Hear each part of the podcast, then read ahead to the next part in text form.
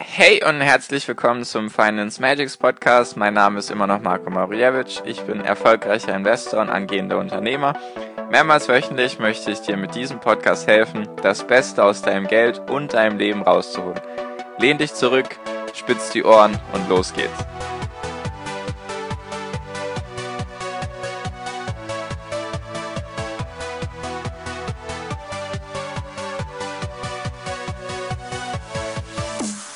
Hi und herzlich willkommen zum Finance Magics Podcast. Wir sind heute bei Folge 130 und heute geht es um die inverse bzw. invertierte Zinskurve. Wuhu! Freude kommt auf. Nein. Also, pass auf. Das hat. Also, das Thema heute ist invertierte Zinskurve bzw. inverse Zinskurve. Was genau hat es damit auf sich? Das erkläre ich dir jetzt alles. Staatsanleihen kennst du jetzt inzwischen. Das ist einfach, du kannst dem Staat Geld leihen. Der Staat braucht nämlich auch Geld, nimmt das in Form von Anleihen auf, kann natürlich sich auch bei Banken sozusagen verschulden, nur gang und gäbe ist eigentlich in Form von Staatsschulden bzw. Staatsanleihen und da gibt es eben verschiedene verschiedene Längen von den Staatsanleihen. Du kannst, glaube ich, das niedrigste sind, glaube ich, drei Monate Gibt es ein Jahr, zwei Jahre, fünf Jahre, zehn Jahre, 30 Jahre. Kommt immer auf den Start drauf an. Ist alles ein bisschen. Also wie gesagt, ich bin nicht der Experte im Thema Staatsanleihen, weil ich besitze selber keine. Ich finde das auch nicht so interessant, beziehungsweise bin da halt bisher nie investiert gewesen in so Anleihen. Es gibt Staatsanleihen, die sind eben vom Staat und Unternehmensanleihen, weil die Unternehmen sich ja ebenso leicht Geld leihen können müssen nicht immer zu einer Bank gehen und sich da einen Kredit leihen. Und genau. Und um die geht es jetzt heute. Und zwar, was, was die inverse Zinskurve mit einer Rezession zu tun hat. Das, darum geht es in dieser heutigen Podcast-Folge. Und zwar erkläre ich jetzt noch ganz kurz, was Rezession heißt, weil das habe ich jetzt, glaube ich, schon mindestens fünfmal gesagt in Podcast-Folgen, aber ich habe dir nie erklärt, was das ist, deswegen entschuldige. Da geht es einfach um die Wirtschaftsschrumpfung.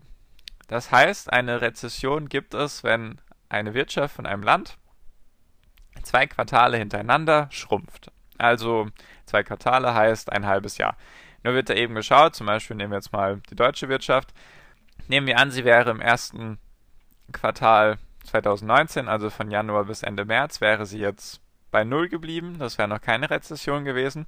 Und dann wäre sie von also im zweiten Quartal 2019, also von April bis Juni, wäre sie geschrumpft um 0,1%, also minus 0,1%. Sie wäre also kleiner gewesen als davor eben. Und jetzt im dritten Quartal, was ja noch nicht zu Ende ist, Ende September dann, da würde sie auch nochmal um 0,1 schrumpfen, also minus 0,1, dann wäre Deutschland in einer Rezession. Das verbirgt sich hinter dem Begriff. Das ist einfach Wirtschaftsschrumpfung in zwei Quartalen hintereinander.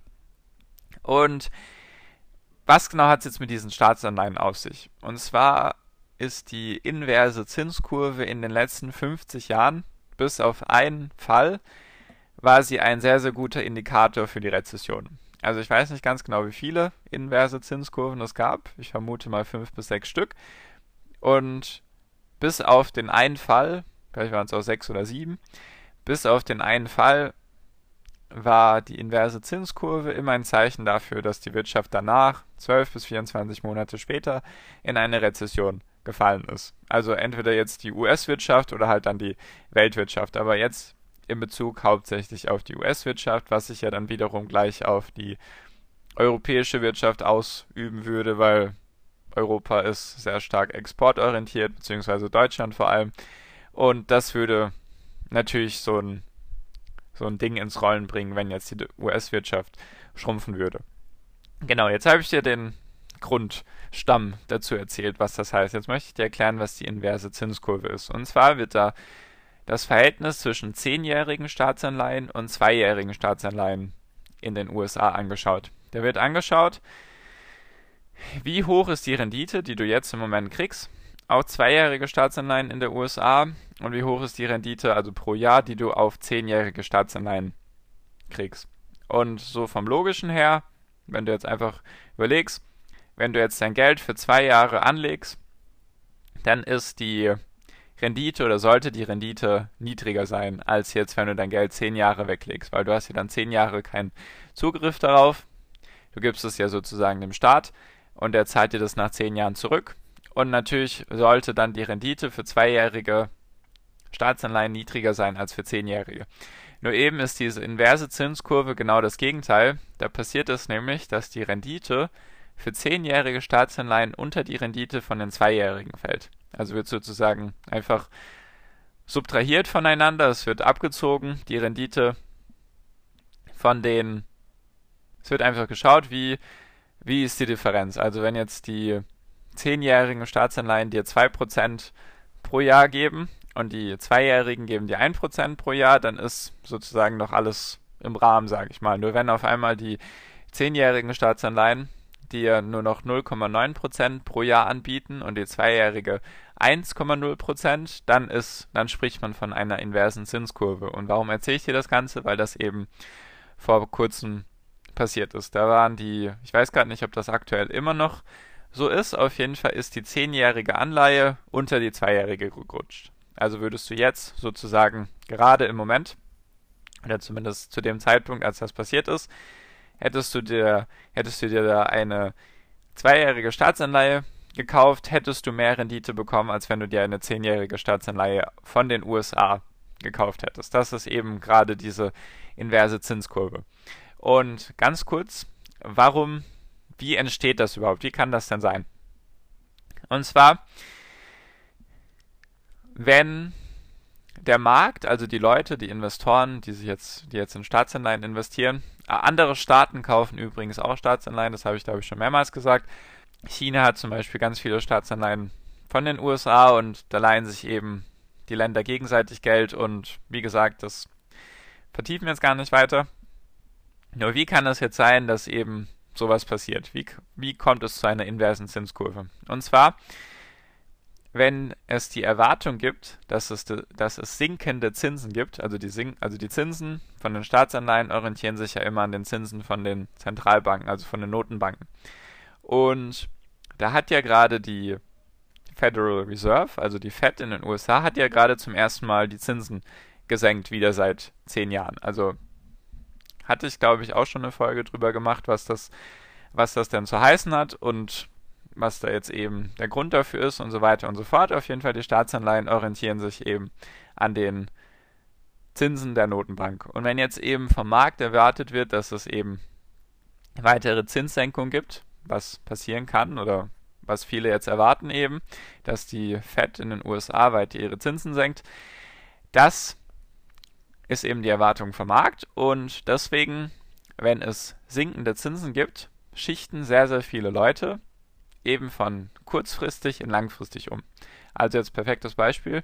Sie haben vielleicht davor zweijährige Staatsanleihen, Staatsanleihen gehabt und jetzt schichten Sie in zehnjährige um, weil Sie sozusagen jetzt den aktuell höheren Zinssatz von den, lang von den längerfristigen Anleihen noch ausnutzen wollen. Also natürlich jetzt macht es im Moment wenig Sinn, nur zum Beispiel vor ein, zwei Monaten gab es eben noch mehr Zinsen bei den zehnjährigen Staatsanleihen und deswegen haben dann sehr viele umgeschichtet in die längerfristigen Anleihen, was dann eben natürlich wie so immer Angebot und Nachfrage, wenn halt viel Nachfrage nach einem Produkt da ist, das sinkt dann halt, senkt dann halt die Zinsen. Deswegen ist dann die zehnjährige Staatsanleihe auch unter die zweijährige gerutscht.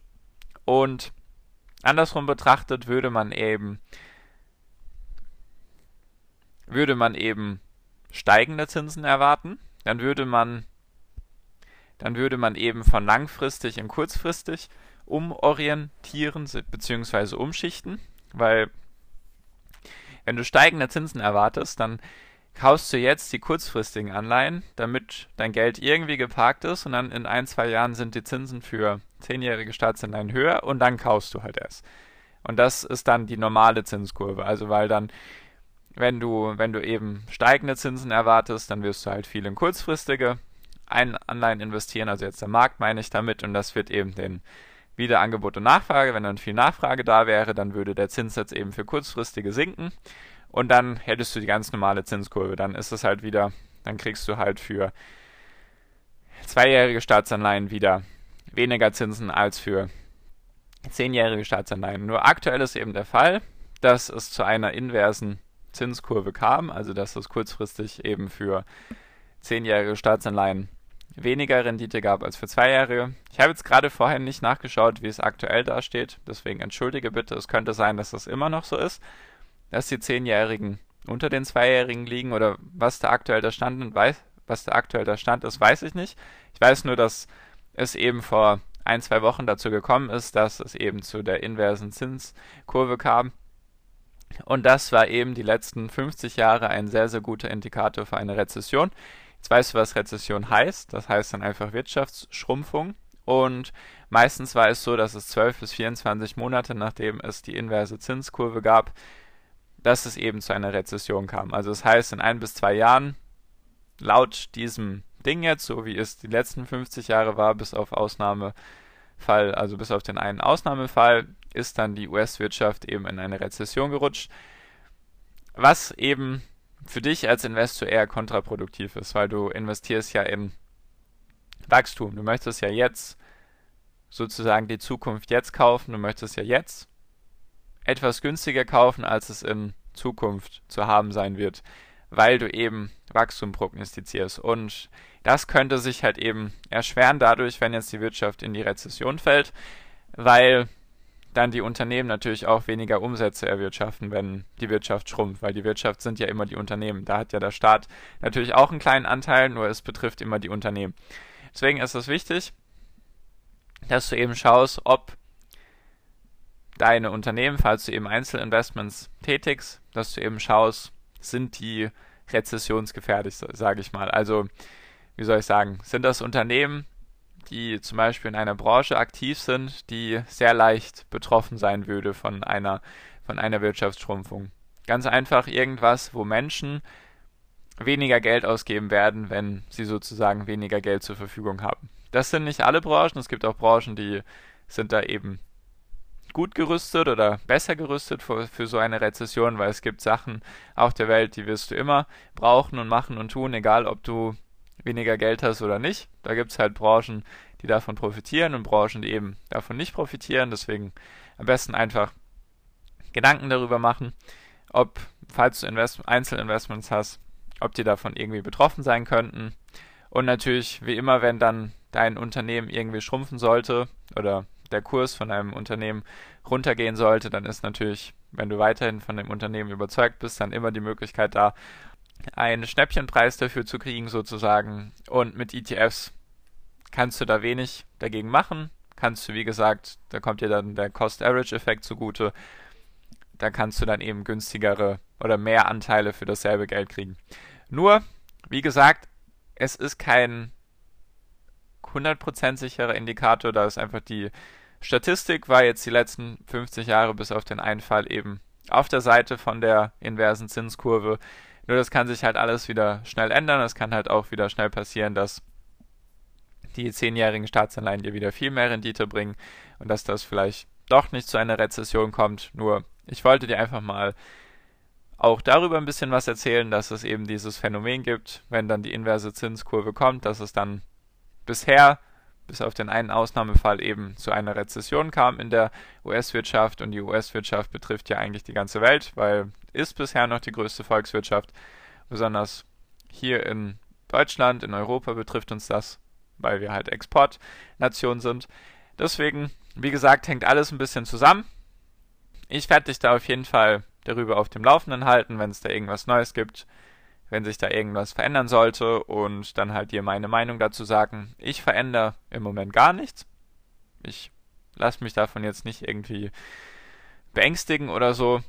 Falls es dazu kommen sollte, dann werde ich dir eben dann eine Folge dazu machen, wie ich gerade im Moment damit umgehe und ja, also ich sehe da jetzt keine Panik darin. Es ist halt gerade passiert es ist auch irgendwie vollkommen normal, dass die Wirtschaft nicht ewig einfach so weiter wachsen kann. Deswegen, vielleicht gibt es eine Rezession, vielleicht auch nicht. Dann machen wir auf jeden Fall das Beste aus der Situation. Und genau. So viel für diese Folge. Ich hoffe, es war jetzt nicht zu trocken oder irgendwie uninteressant. Es ist halt wichtig, dass du die ganzen Zusammenhänge kennst, dass du da eben weißt, was geht da ab. Besonders wenn du Einzelinvestments hast, ist das halt, brauchst du halt ein bisschen mehr Arbeit und ein bisschen mehr Kontrolle oder musst ein bisschen mehr Nachrichten lesen oder solltest du zumindest. Wenn du ETFs hast, dann hast du es eigentlich ganz entspannt. Dann kannst du, wie gesagt, jeden Monat einfach deinen Sparplan automatisieren und dann passiert auch nicht so viel, weil sowas kannst du, was, also da kannst du wenig ändern, wenn, wenn du ETFs hast. Genau. So viel für diese Folge. Danke dir für deine Aufmerksamkeit bis hierhin. Ich hoffe, wir hören uns in der nächsten Podcast-Folge wieder. Bis dahin wünsche ich dir wie immer noch am Ende einen wunder wunderschönen Tag, eine wunderschöne Restwoche. Genieß dein Leben und mach dein Ding und viel finanziellen Erfolg dir. Dein Marco, ciao, mach's gut.